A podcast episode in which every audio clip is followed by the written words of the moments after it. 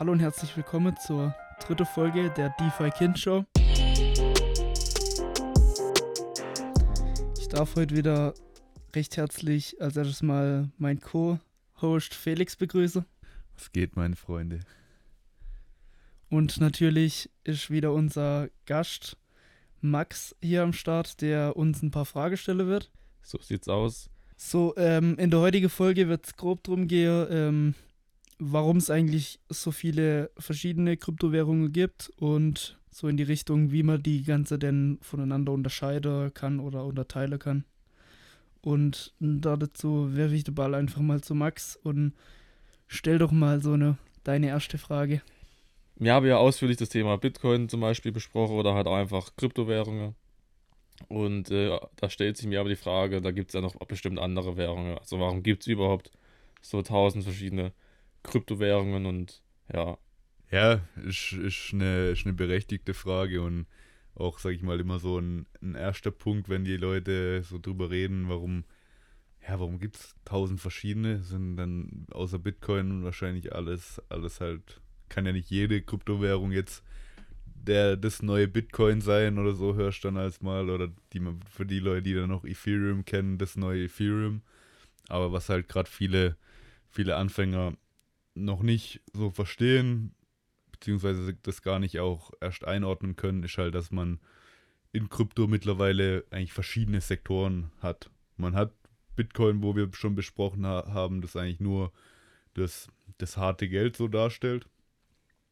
Und da Bitcoin halt von der Funktionalität her ziemlich limitiert ist, sind dann halt sogenannte Smart Contract Plattformen oder Blockchains entstanden, wo man halt einfach eine höhere Funktion, die einfach eine höhere Funktionalität aufweisen, da sie eine gewisse Programmierbarkeit ermöglichen und man somit halt diese Smart Contracts nennt man es bei, bei Ethereum zum Beispiel, wo man einfach verschiedene Bedingungen auf der Blockchain nochmal in Verträgen erfassen kann. Also zum Beispiel kann man jetzt in einem Smart Contract festhalten, dass wenn du jetzt auf irgendeine Adresse Geld schickst und das Geld dann dort angekommen ist, kriegst du innerhalb von 10 Tagen jeweils täglich, was weiß ich, 10% wieder davon zurück. So, und dann hast du am Ende, oder 11%, dann hast du am Ende hast nochmal 10% auf deine ursprüngliche Einlage oder so zurück. Einfach nur jetzt beispielshalber. Du kannst halt einfach gewisse Funktionalitäten einfach darstellen und es ermöglicht dir dann einfach, ja, sogenannte dezentrale Applikationen zu entwickeln. Das ist jetzt nur ein einfaches Beispiel gewesen. Im Endeffekt ist dann eigentlich so die erste Applikation, die aus diesen Smart Contracts entstanden ist, also aus diesen schlauen Verträgen, ähm, waren die dezentralen Börsen, wo man nichts anderes hat wie du kannst in einem sogenannten Pool, also beispielsweise hast du Dollar und Ethereum Einfach weil du es ja sowieso in deinem Wallet hast, das was da gerade dein Geld halt äh, drin, drin liegen. Ähm, sagst du, okay, bei dezentralen Börsen kannst du in sogenannten Pools diese zwei Vermögenswerte einspeisen, einlegen. Dafür kriegst du, oder das ermöglicht, dass andere Leute zum Beispiel von Dollar in Ethereum tauschen können, indem sie einfach ihre Dollar in den Pool legen und dafür Ethereum raus, rausziehen können vom gleichen Wert her. Du als jemand, der in diesem Pool deine, deine Vermögenswerte eingelegt hat, wirst dann mit beispielsweise 3% von dem Transaktionswert belohnt. Jedes Mal halt, wenn eine, wenn eine Transaktion vonstatten geht. Ist vielleicht jetzt am Anfang ein bisschen schwer zu begreifen, ohne, ohne dass man es jetzt einmal, einmal gesehen hat. Aber das war so mitunter die, die, die erste dezentrale Applikation, die so auf Ethereum entstanden ist. Und dann kann man sind seitdem eigentlich viele, viele andere weitere Applikationen entstanden, wie Leihen und Ausleihen von Vermögenswerten, dass du jetzt hingehen kannst und sagen, ey, ich habe hab wieder hier Ethereum, aber ich brauche die gerade momentan nicht. Ich kann die irgendwo produktiv arbeiten lassen für mich, indem ich sie verleihe an jemand anders. Der muss die mir auf einen Zeitraum dann wieder zurückzahlen.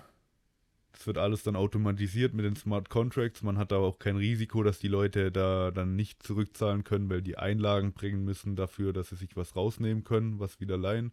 Dann leiht jemand deine Ethereum, wo du ausgeliehen hast. Ähm, und du kriegst dann zum Beispiel 10% jährlich nochmal mehr Ethereum dafür. Und er muss es dir halt dann bezahlen. all solche Applikationen äh, sind dann sind, sind entstanden, gerade so in den, in den letzten ein, zwei Jahren. Ähm, und darauf, darauf aufbauend ist halt noch viel, vieles, vieles weiteres möglich. Was, aber was war dann so die, die Grundmotivation oder ja, also an, also nochmal zu dem Punkt, ja. äh, dass es verschiedene Bit Bitcoin-Währungen gibt, weißt Also was war, ich meine, also, klar, es gibt Bitcoin, ja. so, das war die erste Kryptowährung, aber aber warum gibt es dann so, so viel? Wisst ihr, wie, ja, wisst ihr, wie viel es gibt? Oder ja, ja also, es, also es gibt, was sind ähm, es kommt halt immer drauf an, also es gibt zig verschiedene, aber so auf, auf, auf zum Beispiel CoinMarketCap, eine Plattform, wo man sich das Ganze äh, angezeigt wird, halt wie viele die jetzt da gelistet haben, sind es, glaube ich, aktuell, ich weiß nicht, zweieinhalbtausend oder sowas. Sowas um den Dreh rum, glaube ich. Jeder will so ein bisschen sein eigener Coin machen und jeder hat halt auch Bock, seinen Coin zu pushen oder, oder halt zum, klar, also wenn du, ich denke, da sehen Leute wahrscheinlich auch ein bisschen Wachstumspotenzial, oder? oder? Ja, es ist, es ist, du hast halt echt, sag ich mal, du musst halt, wahrscheinlich hast an unoffiziellen Kryptowährungen, im Endeffekt kann ja jeder relativ schnell hingehen und sich eine eigene Kryptowährung mittlerweile äh, erstellen oder erstellen lassen. Ähm, ich glaube, da gibt es auch weit über zweieinhalbtausend mittlerweile. Da gibt es auch mittlerweile über zweieinhalbtausend äh, Kryptowährungen. Ähm, aber jetzt solche ernstzunehmenden Anwendungen, wie ich jetzt so gesagt habe, so, solche Leihprotokolle oder, oder dezentralen Börsen, die erstellen halt einen Coin für sich, um zum Beispiel äh, viele dieser, viele, die, die, die, sag ich mal, die Struktur, ja im Endeffekt ein Unternehmen, jemand muss das ja entwickeln, jemand muss Werbung dafür machen, wie, wie eine klassische Börse vielleicht auch, auch so funktioniert. Da müssen sind auch Mitarbeiter dahinter, die das Ganze am Laufen halten irgendwo. Ähm, sind auch bei einer dezentralen Börse Leute dahinter. Die müssen Entscheidungen treffen und oftmals wird einfach, damit Entscheidungen getroffen werden können, ein Token erstellt und jeder kann anteilsmäßig, wie er äh, von diesem Token dann halt äh, besitzt. Also gibt es eine Million von diesen Tokens ähm, beispielsweise von der, von der dezentralen Börse Uniswap und du hast dann von diesen 1 Million Tokens äh, 100.000, dann hast du halt 10% Stimmrecht bei Entscheidungen, die halt bezüglich der dezentralen Börse getroffen werden. Ähm, das nennt man dann Governance Token, also zu Deutsch halt dann ein Token, der dir ein Stimmrecht gibt. Oftmals werden dann noch weitere Funktionalitäten an den Token einfach angeknüpft, und es gibt dem Token irgendwo dann auch, auch seinen Wert von diesen Anwendungen. Ähm, ja, das eigentlich zu diesen Governance-Token.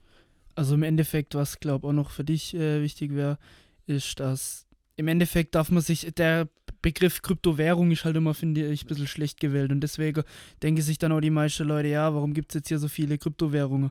Aber ich finde, man muss sich das eher so ein bisschen wie jetzt ein Aktienmarkt vorstelle. Es stellt ja auch niemand die Frage, warum gibt es jetzt so und so viele Aktien, weil klar gibt es auch Kryptowährungen, wie jetzt zum Beispiel Bitcoin, wo halt irgendwie eine dezentrale Form von einer Bezahlung halt abwickeln wolle oder irgendwelche Stablecoins, die einfach nur einen äh, Dollar oder einen Dollarwert widerspiegeln oder von irgendeiner Währung eben. Aber es gibt halt auch viele äh, Kryptowährungen, wo halt einfach ein Projekt dahinter steht und im Endeffekt ist dann der Token einerseits irgendwie ein Stimmrecht in diesem Projekt, aber andererseits ja auch eine Beteiligung, wie wenn man sich jetzt eine Aktie kauft. Zum Beispiel gibt es auch, gibt's auch Tokens, wo man ähm, am Umsatz beteiligt wird von, von dem Protokoll, wenn man diesen Token hält. Also die machen einen gewissen Umsatz, äh, davon ist halt so viel Gewinn und wird man da davon beteiligt. Also im Endeffekt wie eine Aktie.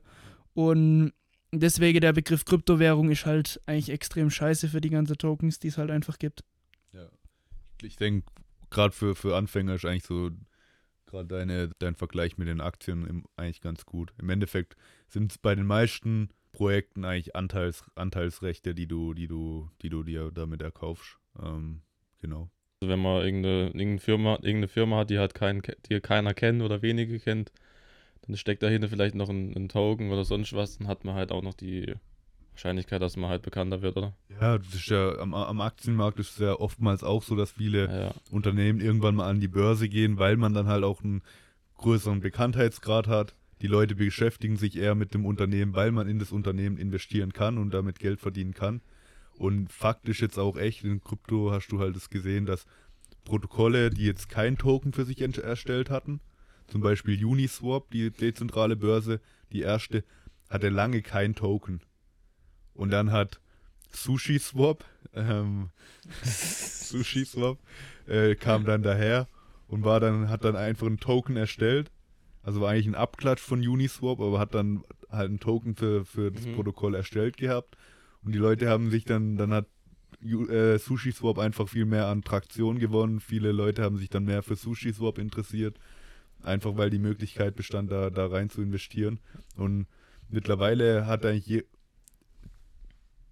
erstellt eigentlich jedes Protokoll so äh, ein Coin für sich, weil im, Endeffekt können halt dann dadurch, dass man sich halt auch einen Coin erstellt, kann man, hat man auch irgendwann die Möglichkeit, andere Protokolle irgendwie aufzukaufen und so weiter. Und das gibt halt an sich einem schon einen Nachteil, wenn man halt mittlerweile keinen Coin erstellt und ein anderer und ein anderes äh, ähnliches Protokoll hat vielleicht einen, einen Coin. Ähm, ja, also im Endeffekt, es juckt halt wirklich keinen Protokoll. Wenn, also selbst wenn sie keinen Coin haben, dann müssen sie mittlerweile schon sagen, vielleicht bekommt, kommt irgendwann ein Airdrop. Ein Airdrop ist, dass man, dass man eben, wenn man jetzt ein Protokoll genutzt hätte und die noch keinen Token haben und die irgendwann einen Token bekommen, dann verschenke die sozusagen ein paar Token an die Leute, die das schon genutzt haben. Und ein Protokoll muss mittlerweile gefühlt schon sagen, dass sie vielleicht einen Airdrop bringen, damit die Leute das nutzen, weil dann habe sie einen Grund, das zu nutzen. Weil wenn, wenn man früher an einem Airdrop dran ist, dann kann man da schon sehr, sehr, sehr viel Geld verdienen, weil ich glaube, bei dem Uniswap, gab, hat Uniswap nicht diesen Airdrop, wo mittlerweile extrem viel wert wäre? Also hätte man den Uniswap, hätte man die Uniswap-Börse dann benutzt gehabt, wirklich nur einmal äh, benutzt gehabt, bevor die, bevor die ihren Token rausgebracht hat, rausgebracht hätten. Der Token war direkt oder Airdrop, also die Coins, die man dann für das Benutzen der Börse frei gekriegt hat, auf seine, auf seine Adresse waren direkt über 3000 Dollar wert. Zu heute sind es, glaube ich, irgendwie 30.000, 40.000 Dollar. Nur damit du das Ding benutzt hast, äh, hast mal so und ich habe aber bei dem Scheiß auch verpasst. Ja, Uniswap war, war dann nochmal eine Online-Börse, oder? Ja, Uniswap ist eine dezentrale Exchange. Also im Endeffekt, wie jetzt eine zentrale, wenn, wenn du dir jetzt Kryptowährungen kaufen willst, dann musst du ja das über eine zentrale Exchange machen. Da sitzt irgendein Unternehmen dahinter. Und Uniswap ist halt eine dezentrale Exchange, wo du halt über diese Liquidity Pools, die Felix vorhin erklärt hat, hat da. Das, ich finde, man kann sich so ganz gut vorstellen, dass es gibt halt Leute, die geben ihr Geld und dann, dann stellt man sich das jetzt mal wie ein, wie ein äh, Schwimmbad vor, wo einfach in der Mitte zweigeteilt ist. Und in der einen Seite ist der eine Token drin und in der andere ist der andere Token drin. Wenn jetzt du herkommst und sagst, ich möchte jetzt von beispielsweise wie vorhin Ethereum in USDC tauschen, weil du die ja sowieso hast, dann schmeißt du halt bildlich gesehen in der eine Seite von dem Schwimmbecken die Ethereum-Token Tokens rein und ziehst dir da dafür in demselben Gegenwert auf der anderen Seite die US-Dollar kriegst du dann wieder raus dafür.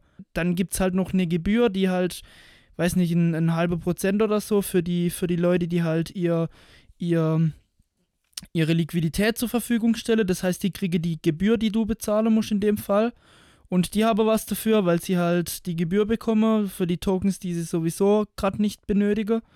Und du kannst halt das Ganze dezentral tauschen. Im Endeffekt bist halt nicht auf irgendeine zentrale Partei angewiesen. Und das ist so der Hauptgedanke. Weil man hat ja in Krypto auch den Hauptgedanke mit Bitcoin gehabt, dass man eine dezentrale Währung hat. Und dann kommt jetzt halt auch die dezentrale Börse, weil man halt sagt, man will halt keine zentrale Partei noch dazwischen sitzen haben. Vorhin musste ich äh, an The Wolf of Wall Street denken, die, die da irgendein Unternehmen hochgepusht haben, diese, irgendwie diese, mit irgendwie diese Penny Sheets oder was sie da hatte damals. Den habe ich gestern geschaut. Die, die, und da hattest du doch irgendwie, das war doch irgendwie so eine Firma oder irgendwie so zwei Brüder, die irgendwie in der Garage irgendwas rumgetüffelt haben und haben irgendwelche Coins vertickt. Und dann die, die ganze Broker haben dann dieses, das entdeckt, dass es halt so halt mega viel Profit macht. Und haben halt die, die die Typen halt verkauft, obwohl die eigentlich keinen Schwanz, Schwanz kannten, auf jeden Fall. Und dann hatte die halt immer mit diese Penny, Penny Sheets oder wie das heißt, übel, übel viel Cash dann gemacht. Und dann kannte die halt irgendwie jeder so. Die haben halt viel Cash mitgemacht, weil die da 50% Gebühr bekommen haben beim Verkaufen. Also, ich weiß nicht, wenn ich eine Aktie kaufe und die 50% Gebühr verlange, dann, dann, wenn ich sie kaufe und direkt wieder verkaufe, habe ich noch 25% von dem, wo ich investiert habe. Also es ist ja auch gerade im, im Deutsch, also gut, dass du es eigentlich auch ansprichst, weil gerade im deutschen Bereich die ganzen äh, Influencer, wo es da gibt, ey, was, um die auch mal namentlich hier äh, zu nennen, Alter, ist mir gerade scheißegal. Ist zum Beispiel MM Crypto oder was gibt's da noch? Dieser, dieser Moon Carl ist auch deutsch. Ähm, Digga, die, die machen genau die Taktik, die eigentlich die Leute damals bei dem Wolf of Wall Street Film auch gemacht haben. Die empfehlen dir, da gibt es doch die eine berühmte Rede, wo er sagt, erst, erst äh, drehen wir den Leuten den, diese guten Scheiße an, so die ganz normalen großen Aktien, äh, so dass wir denen ihr Vertrauen gewinnen. Bei, in Krypto läuft es dann ähnlich. Die empfehlen dir, Bitcoin zu kaufen, Ethereum zu kaufen, irgendwie vielleicht noch Solana oder sonstiges. Ja, da geben sie dir fünf Stück, fünf die ganze Blue Chip Aktien und dann, und dann kommen sie mit der räudigen Scheiße und dann mixen sie noch ein, eine räudige Scheiße da. Bei denen heißt, glaube Casta, das war letztens immer der Coin, wo sie, ich glaube sogar ihr eigenen Coin, wo sie dann, die nennen echt fünf Coins, ja, um in 2022 Millionär mit Kryptowährungen zu werden. Diese Coins verhundertfachen sich zu 100%. Bitcoin, Ethereum, Solana, Polkadot und Casta oder, oder noch Casta einfach noch dazwischen, äh, dazwischen gemixt. Und dann ähm, geht es halt noch ein bisschen weiter. Aber haben sie halt ihr einen scheiß Coin noch da, da, dazu gehauen, wo sie halt dann be dafür bezahlt werden, dass sie diesen Coin halt äh, bewerben halt. Die haben dann Tokens da, im Vorne raus schon von denen gekriegt. Dann kaufen das die Leute, wenn die das halt erwähnen.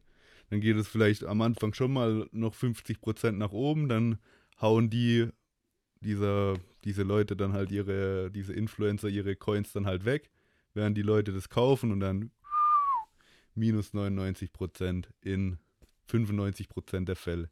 Ja, und der, der Shitcoin geht halt am Anfang total unter. Oder das ist ja das Ende von, ja, oder? Das, ist nicht, das, sind nur, das sind nicht nur Influencer, das sind, das sind auch teilweise echt bekannte Leute, wo man das echt auch, gestern habe ich es bei Snoop Dogg gesehen, der irgendeinen Scheiß-Coin gepusht hat. Und also nur um das festzuhalten, das ist illegal, was die machen und die werden dafür wahrscheinlich auch irgendwann mal bezahlen müssen, beziehungsweise sogar in den Knast kommen.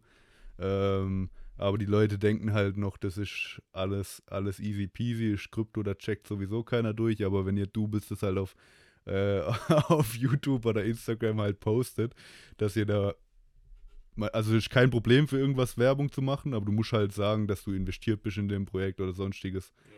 Und wenn du das halt nicht machst, machst du dich halt irgendwo strafbar. Also 2017 wurden auch echt viele, viele, also May, Mayweather hat es auch schon gemacht, der wurde glaube ich auch 2017 hochgenommen dafür schon und so. Also die Leute, die Leute, äh, aber da gibt es halt echt viele Projekte, die halt einfach, da steht halt nichts dahinter. Und was ist die Moral? Informiert euch, bevor ihr, bevor ihr irgendeinen Scheiß kauft. Selbst wenn wir jetzt hier irgendwas erzählen, informiert euch davor, weil niemand, ihr seid für euren Scheiß halt selber verantwortlich im Endeffekt. Und ja. deswegen, es ist halt auch so, ihr, ihr, euch muss halt klar sein, dass da dafür auch Leute bezahlt werden, dass die irgendwas sagen, dass die euch da das Gelbe vom Ei versprechen oder dass die halt, die, man, manchmal wird ja nicht mehr offengelegt, dass die da mitarbeiten. Und dann, dann erzählen die ein halbes Jahr nur von dem Token, weil sie da halt irgendwie recht, recht früh mit dazugeholt wurden und denen halt Prozente versprochen oder denen halt Token gegeben wurden da dafür, weil das für das Projekt ist, für die Leute, die dahinter stehen, ist günstig, die geben denen was, die ähm, vermarkten das Ganze für die und weil das Risiko, wenn du irgendeinen Coin machst und ein Scheißprojekt bist, dass es halt niemand juckt, dann machst du halt nichts damit. Und wenn du halt irgendeinen Influencer dazu holst, der erzählt ein bisschen davon, eben auch gerade bei so Sachen würde ich echt aufpassen. Es täuscht euch, also die Menschen können echt falsch sein, so, auch wenn sie korrekt rüberkommen. Die können richtig, ah, die können so nett sein, wie sie wollen, so letztendlich bei so Finanzsachen, egal, hatte ich es vorhin auch mit Felix drüber, bei so Versicherungsvertretern, wo irgendwelche Kollegen bei dir da zu Hause anrufen und dann, dann wollen sie dir auf irgendeinen Scheiß halt nur verkaufen und dann ja, man muss, Mu halt muss, man echt sich informieren. Also nicht irgendwie so blauäugig sein, irgend, irgendwas glauben, was halt gerade irgendeiner sagt und nicht nachhaken. Also äh, lieber mal das alles nochmal prüfen und gucke hier, da ein paar andere Quellen einhole. Nicht nur eine Seite anschaue. Definitiv. Man muss sich halt immer fragen, kann der jetzt irgendwie davon profitieren, dass der mir das, dass der, man, die, die, die Leute, die wir jetzt auch genannt haben, die werden auch, die hauen auch sicherlich auch hier und da mal gute Infos raus, wo, wo jemand was damit anfangen kann, aber ähm, man muss sich halt trotzdem immer fragen, wenn jemand einem direkten Investment auch preisgibt und das schon irgendwo empfiehlt, äh, was sind dem seine Motivationsgründe? Kann der profitiert er da in irgendeiner Form von und hat er vielleicht das schon mal in, in Vergangenheit, wie hat das, was der in der Vergangenheit schon empfohlen hat den Leuten, wie hat es auch wirklich performt, waren seine Tipps auch wirklich hilfreich für die Leute, die, die, die ihm gefolgt haben. Und wenn man da oftmals das Internet vergisst eigentlich, obwohl alles eigentlich nicht, nicht, nicht löschbar ist oder alles eigentlich immer, äh, es das heißt, dass im Internet alles konstant eigentlich oben ist und, und, und man das nicht mehr dann runterkriegt, äh, haben, hat das Internet oder beziehungsweise die Leute, die das Internet benutzen, äh, oftmals ein sehr kurzes Gedächtnis. Also teilweise sind, werden diese Scams dann sogar äh, bekannt und die Leute juckt's halt, juckt's trotzdem nicht und folgen den Leuten trotzdem weiter. Und ich glaube, das Ding ist, als wäre das eher totgeschwiegen, so bei ja, so Shitstorms auch so, oder ja, was heißt Shitstorms, aber ich glaube eher so totgeschwiegenes ja, Problem. Und dann ist halt wieder das ist irgendwie ein neues Thema, das, das, äh, wo sich die Leute dann wieder drauf fokussieren. Ein neuer Scammer kommt um die Ecke und dann ist der halt das Thema Nummer eins. Aber nee, ich sag mal, kurz gesagt, passt auf, fragt euch immer, ähm, hat es, hat es, äh, hat es Hand und Fuß, was die Leute sagen, wer profitiert davon, ähm, sind die wirklich an, an, an an deinem Erfolg auch irgendwo interessiert oder, oder geht es denen nur um, um, ihren eigenen, um ihren eigenen Erfolg, um ihre eigenen Mäuse, die sie dadurch machen können? Und dann halt die Infos zusammensuchen von, von Leuten, wo ihr die Erfahrung mit denen gemacht habt oder wo ihr äh, irgendwie auch prüfen könnt, dass die euch weiterhelfen können. Ja. Das, das so dazu. Jetzt sind wir eigentlich von dem Thema abge abgewichen, was es alles für Kryptowährungen noch so gibt. Äh, wir, hatten, wir sind vorher bei dem Thema eigentlich gewesen, Kryptowährungen, dass nicht alles eigentlich Währungen sind. Äh, was das eigentlich, dass das eigentlich ein, ein, ein nicht so, nicht so ja, ein teilweise trügerischer Begriff ist, weil eigentlich ja, sag ich mal, nur Bitcoin und die ganzen äh, Stablecoins, also die die so Kryptowährungen, die halt wirklich versuchen, eine Währung zu sein, also irgendwas Stabiles darstellen wollen, wie jetzt den US-Dollar. Es gibt auch Stablecoins, die mittlerweile den Euro oder auch Gold oder sonstiges äh, abbilden können. Äh, vom Wert her oder vom Werterhalt her. Ähm, das sind eigentlich so wirklich Kryptowährungen. Und dann gibt es halt diese ganzen Coins oder Tokens, wie man es vielleicht eher besser nennt, äh, die halt einfach irgendwelche Vermögenswerte oder Anteile an Projekten äh, auf der Blockchain halt darstellen. Hm. Ja, da würde ich sagen, kommen wir auch schon fast zum nächsten Punkt. Ich habe mal den Begriff NFTs auch gehört. Ich hatte man letzte Folge, glaube ich, auch ganz kurz angesprochen. Und ähm, das ist meines Wissens nach, glaube ich, so ein bisschen etwas anderes. Aber könnt ihr mir da erklären, was, was hat das Ganze auf sich und was, was, was, äh, was, ist, was ist das?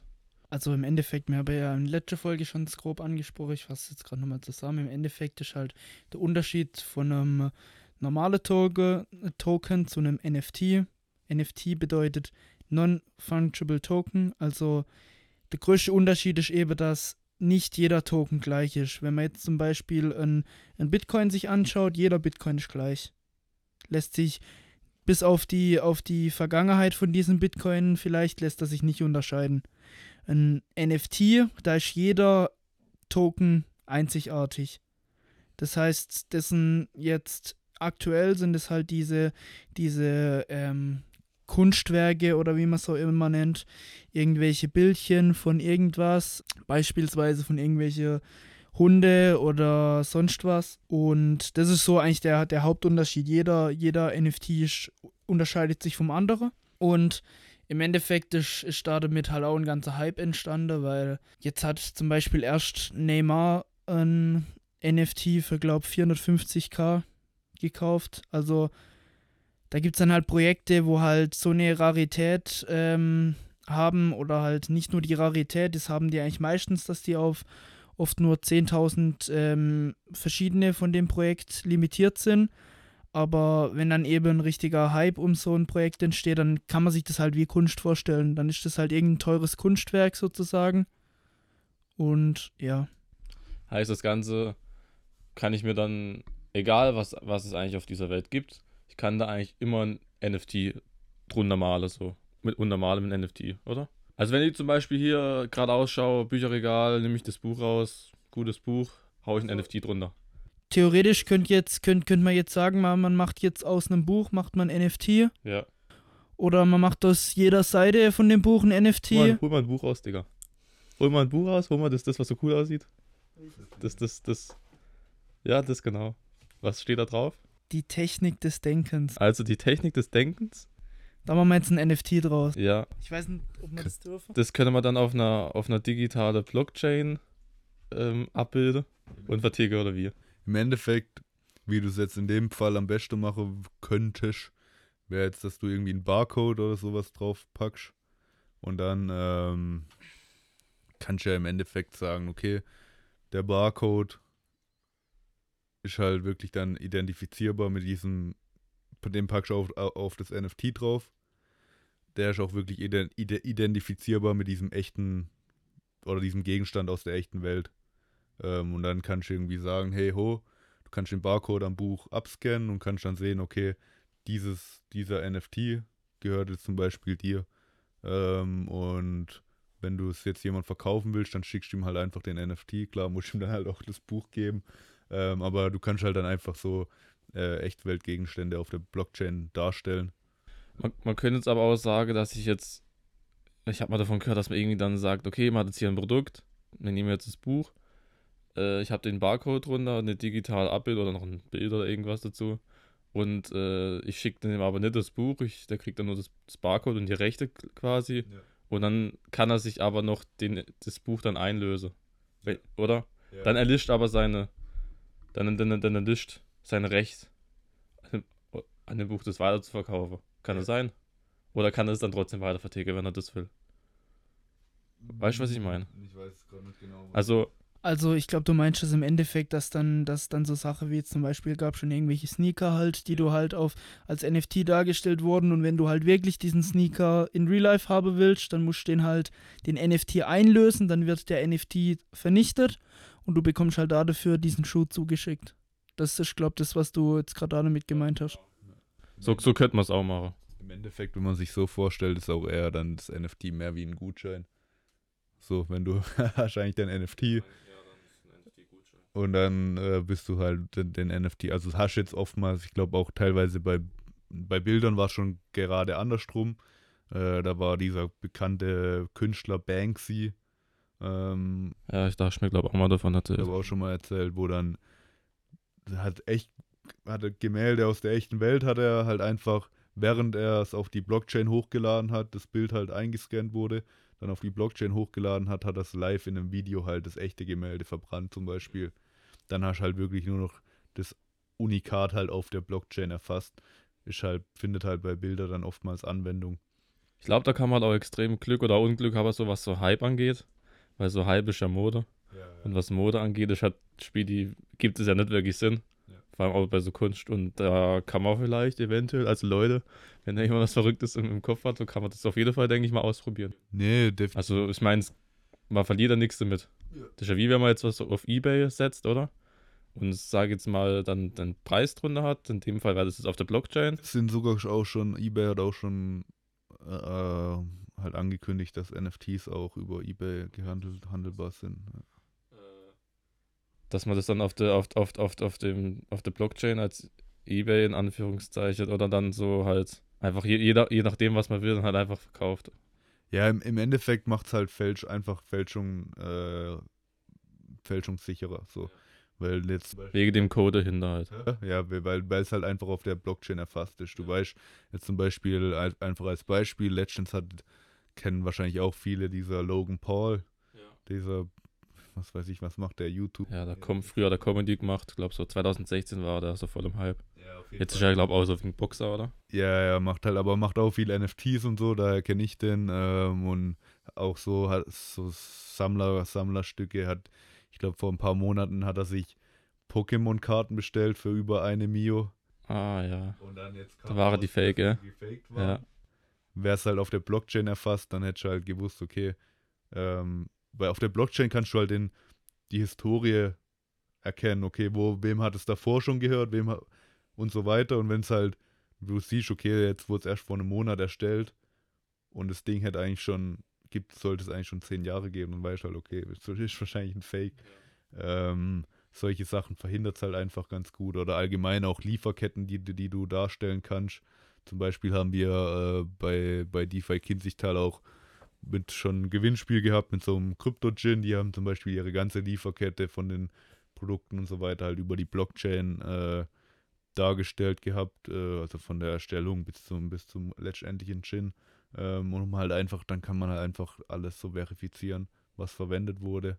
Ähm, und dann halt der Gin halt auch selber. Genau. Und auch viele, viele, also das ist halt gerade auch so eine Business-Anwendung eher, wo halt, sag ich mal, eher zentrale Blockchains dafür teilweise verwendet werden. Du, du hast gerade eben Fälschung sich angesprochen. Du hast ja mal gesagt gehabt, ganz am Anfang, wenn man jetzt versucht, eine Blockchain zu hacken, würde es eigentlich in, in, in der Theorie, sage ich jetzt mal, es wäre möglich, aber in der Praxis ist es eigentlich kaum un, umsetzbar. Kommt, kommt, drauf, kommt halt drauf an, wie groß die Blockchain ist. Ja, aber das, die, also das wäre meine nächste Frage, weil wenn ich jetzt, ich, kleiner Max hier, ich erstelle irgendwas, keine Ahnung, nehme wieder mein Buch, dann und dann erstelle ich das auf der Blockchain, lade es da hoch und dann habe ich ja, bin ich ja eigentlich nur erstmal ich da verifiziert, oder? Oder ist, ist ja letztendlich noch nichts. Noch nichts wurde noch nichts geprüft, oder? Das muss man ja dann auch erstmal, wie läuft das dann? Muss man das dann auch wieder, wird das von, von, von Minder, oder? Wird das dann geprüft oder wie ist das dann? Oder wird es dann nur geprüft, wenn es, wenn es jemand anders kauft? Also eine Transaktion wird geprüft ja. und von allen genehmigt, das, dann ist das durch. Ja, aber wenn ich jetzt das da hochlade, oder? So, so, das ist ja der erste Schritt, ja, ja. dann, dann wird es ja noch nicht geprüft, wenn ich es noch nicht vertickt habe, oder? Doch, doch, also dein, dein, im Endeffekt machst du ja nichts anderes wie du knüpfst halt ein Bild an, an, an, an, an diesen NFT-Token halt dran. So. Das interessiert ja die Blockchain jetzt nicht. Die prüfen da jetzt nicht, ob dein Bild jetzt äh, echt ist oder nicht echt ist oder sonstiges. Das, das hat erstmal damit nichts zu tun. Aber wenn es jetzt keiner haben will, wenn es keiner entdeckt so und es will einfach keiner haben, dann schwirrt es einfach noch auf der Blockchain rum, ja, oder? Dann schwirrt es einfach darum. Aber dann wird es ja übelst einfach, das Ding zu hacken, oder? Meinst du jetzt die Blockchain selber oder was? Das Buch jetzt, sage ich jetzt mal, zu klauen? So irgendwie, dass es irgendjemand hacken kann oder irgendwie so auf sich überschreiben kann? Oder? Nee, warum? Das ist ja auf der Blockchain erfasst. Du musst ja die ganze Blockchain so. dazu hacken, um, um jetzt da den Eigentümer von dem, von dem NFT das zu überschreiben oder sonst. Auf welche Blockchain kann ich es dann, kommt es dann eigentlich hoch? Das kommt drauf an, also mittlerweile auf Bitcoin jetzt zum Beispiel aufgrund der geringen Funktionalität ist halt nicht möglich. Ja solche NFTs zu erstellen. Es gab auch mal, es gab schon Experimente da, da äh, früher, ähm, wo sogenannte Colored Bitcoins waren eigentlich wie ähnlich wie NFTs, mit denen aus, aus äh, experimentiert wurde, also sogenannte dann gefärbte Bitcoins. Also einer war dann halt einfach markiert und war dann irgendwo einzig, ein einzigartiger Token schon. Ähm, das gab es mal, aber ansonsten bist du halt bei Bitcoin relativ limitiert von den Funktionalitäten. Und dann äh, war eigentlich auch Ethereum so die erste Blockchain, wo diese NFTs drauf möglich waren. Mittlerweile hast du auf vielen anderen Blockchains auch NFTs wie Solana oder Avalanche oder sonstige Blockchains. Wäre eigentlich dann auch in der Praxis eigentlich auch kaum, kaum umsetzbar, weil man gegen die ganze andere PCs, oder? Oder also ganze, im Endeffekt oder? ist halt, es kommt halt auf die Blockchain an. Ist die Blockchain sicher? Ist dein NFT, der da drauf liegt, sicher? Und ist die, wenn du jetzt halt irgendeine Blockchain erstellst, wo nur du mit deinem PC ein Miner bist und der einzige Miner bist, dann muss man halt einen PC hacken und kann halt, wenn man deinen PC hat, weil nur die Blockchain nur über deinen PC gesichert, also halt als Sicherheitsalgorithmus sozusagen hat, weil nur dein PC der Miner ist, dann ist halt die Blockchain so sicher wie dein PC ist. Wenn du jetzt aber auf irgendeine Blockchain gehst, wo es halt weltweit irgendwelche Miner gibt, dann ist halt die, die Blockchain, äh, dein NFT so sicher, wie die Blockchain halt wiederum ist, weil man dann halt dieses, diesen riesen Aufwand halt hat, die ganze Blockchain zu hacken, um an deinen NFT zu kommen.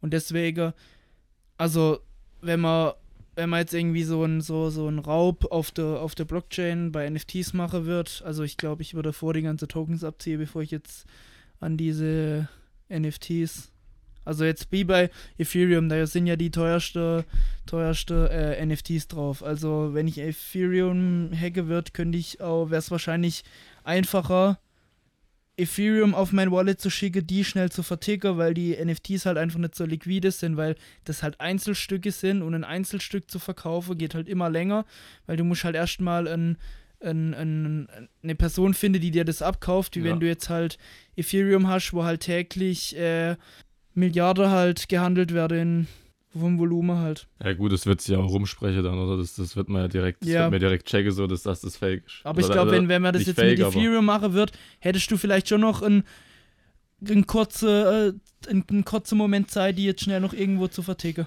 Ja. Aber Ist halt alles relativ unwahrscheinlich. Ja, ja, also du hast schon, halt- also das ist halt, das ist, sag mal, jetzt eigentlich so typische Anfängerfrage so. Äh, klar, du hast die Möglichkeit, dass dann, dass die Blockchain irgendwo gehackt wird, findet auch statt, aber umso größer die Blockchain, umso unwahrscheinlicher. Zum Beispiel gibt es von Ethereum gibt's auch so ein sogenannter Fork. Ähm, einfach, da haben Leute gesagt, okay, die und die Parameter passen uns nicht ähm, wo dann entstanden ist, wir gründen unser, wir kopieren eigentlich im Endeffekt die Ethereum-Blockchain und führen unsere eigene Blockchain einfach weiter. Daraus ist zum Beispiel Ethereum Classic entstanden. Früher gibt es heute immer noch. Aber das Ding dadurch, dass, wir, Luis hat es vorher angesprochen, dadurch, dass es von weniger Teilnehmern oder Minern halt sichergestellt wird, diese Blockchain, hat man die als teilweise gefühlt äh, mit einem Nokia-Handy hacken, hacken können und die wurde äh, gefühlt ja, jeden Monat mal eine Zeit lang irgendwie gehackt. Ähm, da ist Wie halt heißt die dann, die Blockchain? Unmissgewordene Blockchain. nee, Ethereum, Ethereum Classic.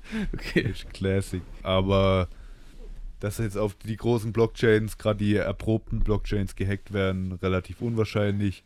Was dann vielleicht schon eher wahrscheinlich ist, wo man aufpassen muss, ist halt dann seine eigene Sicherheit auf dem Netzwerk, dass da keiner dein eigenes Wallet hackt, wo du deine NFTs zum Beispiel aufbewahrst ähm, oder deine Kryptowährung, ähm, dass da keiner irgendwie Zugriff drauf kriegt. Das ist eigentlich eher so das, wo man eher drauf si sich Sorgen machen sollte. Aber da habe ich ja auch mein Passwort und halt meine zwölf Zahler, äh, meine zwölf Wörter. Ja, ja. Und das ist ja das Einzige, was ich dran ändern kann, oder? Also das ist ja, man kann jetzt irgendwie nichts zusätzlich da noch irgendwie. Ja, man sollte halt schon generell einfach aufpassen, nicht jetzt irgendwie auf der Mail, auf irgendwelche, oft wenn man dann in Krypto aktiv ist, dann ist und sich dann auf irgendwelchen Seiten anmeldet, kriegt man dann oft auch so Krypto-Scam-Nachrichten und dann heißt es halt irgendwelche Nachrichten, wenn du im Krypto dann aktiv bist schon längere Zeit, dann kannst du das einordnen, weißt relativ schnell, dass sich dort um einen Scam handelt, zum Beispiel irgendwelche, kriegst dann irgendwelche Mails von, von, von solchen die dann sagen, hey, ho, wir sind ein, zum Beispiel Metamask, so ein, so ein Wallet halt, wo dann sagen, hey, ho, du musst hier dein, dein, dein Passwort nochmal überarbeiten und wir setzen hier gerade neues Sicherheitsstandard und so weiter. Klick hier bitte drauf und ähm, aktualisier das mal bei deinem Wallet und schon hast du halt irgendwie einen scheiß Virus auf dem PC, der vielleicht dann dich halt Das, kann man, überwacht. das geht einfach durch einen Klick. Einfach durch einen Klick, easy Und da kann peasy. jemand dann rein ja, in dein rein, Wallet. Ja, rein, ja. Also im Trotz Endeffekt, Passwort euch wird, euch wird niemals euer, euer Metamask oder sonst irgendein Wallet, äh, irgendeine Wallet-Firma oder, oder ein Wallet irgendwie, wird euch niemals irgendjemand eine Mail schicken und sagen, gebt irgendwo euren, euren Private Key oder sonst was ein. Also niemals. Achso, du, ach, ach so, du, du tust dann ein Passwort eingeben. Und dann, ja, ja, die, die so. schreiben dir dann halt, du sollst jetzt hier, wir, über, wir ändern jetzt hier irgendwas und glaubt es niemals. Also hier wird sich bestimmt irgendjemand angesprochen fühlen äh, aus unserem näheren Umfeld, wenn er das hier hört, aber niemals wird euch irgendjemand eine Mail schicken. Außer es ist jetzt eine zentrale Exchange vielleicht, aber selbst da, also passt da höllisch auf, bitte. Alter, krass. Ja, okay, guck mal, also. Ich habe jetzt gerade nur, ge- ich habe es gerade so verstanden, dass man nur einen Klick setzen muss, ohne ein Passwort eingeben. Aber wenn man sein Passwort Aber- eingibt, also müsste ja schon die Alarm Ja, aber- aber es- Alarmglocke Es, angehen, es oder? ist ja generell so, wenn ihr halt auf eurem Handy ihr diese Wallet drauf habt, dann wird ja auf eurem Handy dieser Private Key gespeichert in dem Moment. Wenn ihr dann, äh, wenn ihr dann Zugriff drauf habt und wenn halt euer Handy gehackt wird, dann ist halt auch euer Zeug weg. Echt? Ja, wenn, wenn ihr halt noch zum Beispiel dieses Passwort im Handy speichern würdet, wenn ihr zum Beispiel ihr habt ein iPhone Ja. und dann stellt ihr ein, dass Face ID ja. euer, euer Ding entsperren kann und euer iPhone wird gehackt, dann sind eure Tokens halt weg. Das heißt, macht halt auch sowas, nicht speichert. Wenn ihr schon den Account von eurer Wallet auf eurem Handy macht, dann lasst eure Face ID oder sonst was weg, weil in dem Moment, wenn dann eure, euer Handy gehackt wird, Also auch bei, auch, auch bei Online-Banking, Leute, eigentlich, eigentlich Phaser die weg, oder ja, wie? aber, aber bei Online-Banking ist halt nun mal schwieriger, weil halt noch, nochmal eine zentrale Partei dahinter Ja, steht und ja. wenn die halt was erkennen, ja, dann können die das halt noch sperren. Was ja. trotzdem passt auf, wo ihr im Internet hingeht Ja. und fangt euch kein Virus ein. Aber bei, bei Online-Banking geht es auch relativ schnell, da braucht er eigentlich nur noch deine IBAN. Ja, schon, Obwohl- aber die, die zentrale, die zentrale. Partei kann da schon noch was dazwischen machen. Das ist halt. Aber Ja. dass die müsste Sau erstmal erkennen, so. trot- Trotzdem, trotzdem, also gen, sind jetzt krasser generell, Scheiß, generelle Alter. Hinweise, da, da nicht, nicht irgendwie viele Leute. Leute, keine Face-ID mehr. ja, es ist halt, aber so was auch, was auch viele Leute unterschätzen, ist die E-Mail, die, die ihr halt verwendet. So zum Beispiel bei vielen E-Mail oder klassischen E-Mail-Providern, keine Ahnung, web.de oder sonstiges, kannst du ja gar keine, nicht mal eine Zwei-Faktor-Authentifizierung oder so einstellen. Also ich weiß nicht, viele Leute, die in Krypto sind, kennen das wahrscheinlich schon mit dem Google, mit der Google Authenticator App oder andere Apps, wo man einfach nochmal so eine, neben dem Passwort so einen Code hat, der sich alle 60 Sekunden oder sowas äh, updatet, den man immer eingeben muss. Ähm, und viele E-Mails haben das halt schon nicht. Und das ist halt eigentlich schon ein schwacher, sch- schon, schon Schwachpunkt in deinem eigenen persönlichen Sicherheitssystem. Weil dein E-Mail, über das läuft halt vieles. Klar, in Krypto jetzt eher weniger, aber selbst wenn du jetzt irgendwie auf zentralen Börsen im Kryptobereich angemeldet bist oder auch außerhalb des Kryptobereichs, müssen die, müssen die nur Zugriff auf deine E-Mail kriegen und die haben eigentlich schon alles, was sie, was sie, was sie brauchen. Ähm, deswegen habe ich, also ich kann da zum Beispiel Posteo empfehlen oder sowas. Äh, da muss man halt einen Euro oder so im Monat dafür zahlen, aber hat man halt oftmals einfach höhere Sicherheitsstandards wie so klassische E-Mail-Provider.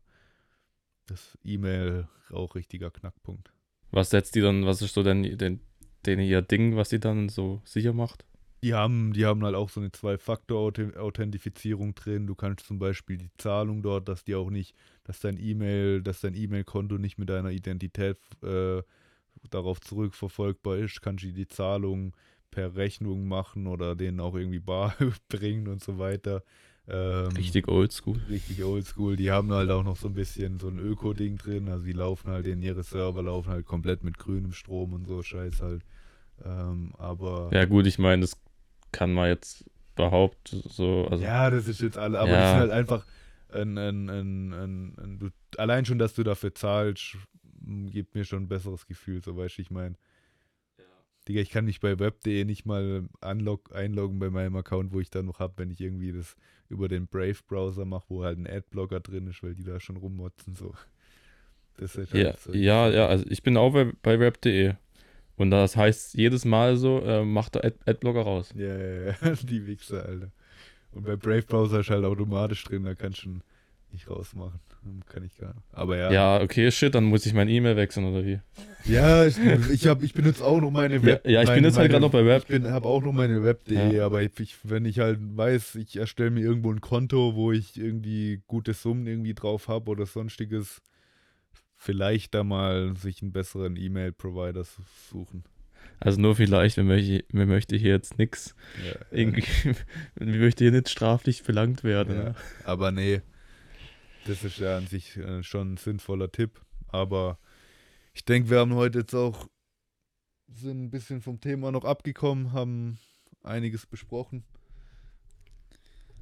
Ja, nee, also ich würde sagen, für diese Folge, die Folge beenden wir jetzt hiermit. Wir sind sehr weit von unserem eigentlichen Thema abgeschweift, aber so ist, das nennt man halt Podcast.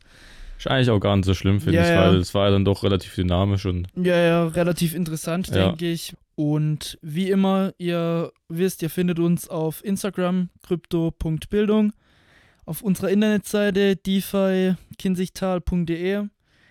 Dort findet ihr auch Links zu unseren Telegram-Kanäle. Ihr, darüber könnt ihr uns eben hauptsächlich kontaktieren. Und wie immer, danke fürs Anhören. In diesem Sinne, wir sehen uns beim nächsten Mal. Haut rein. Ciao, ciao.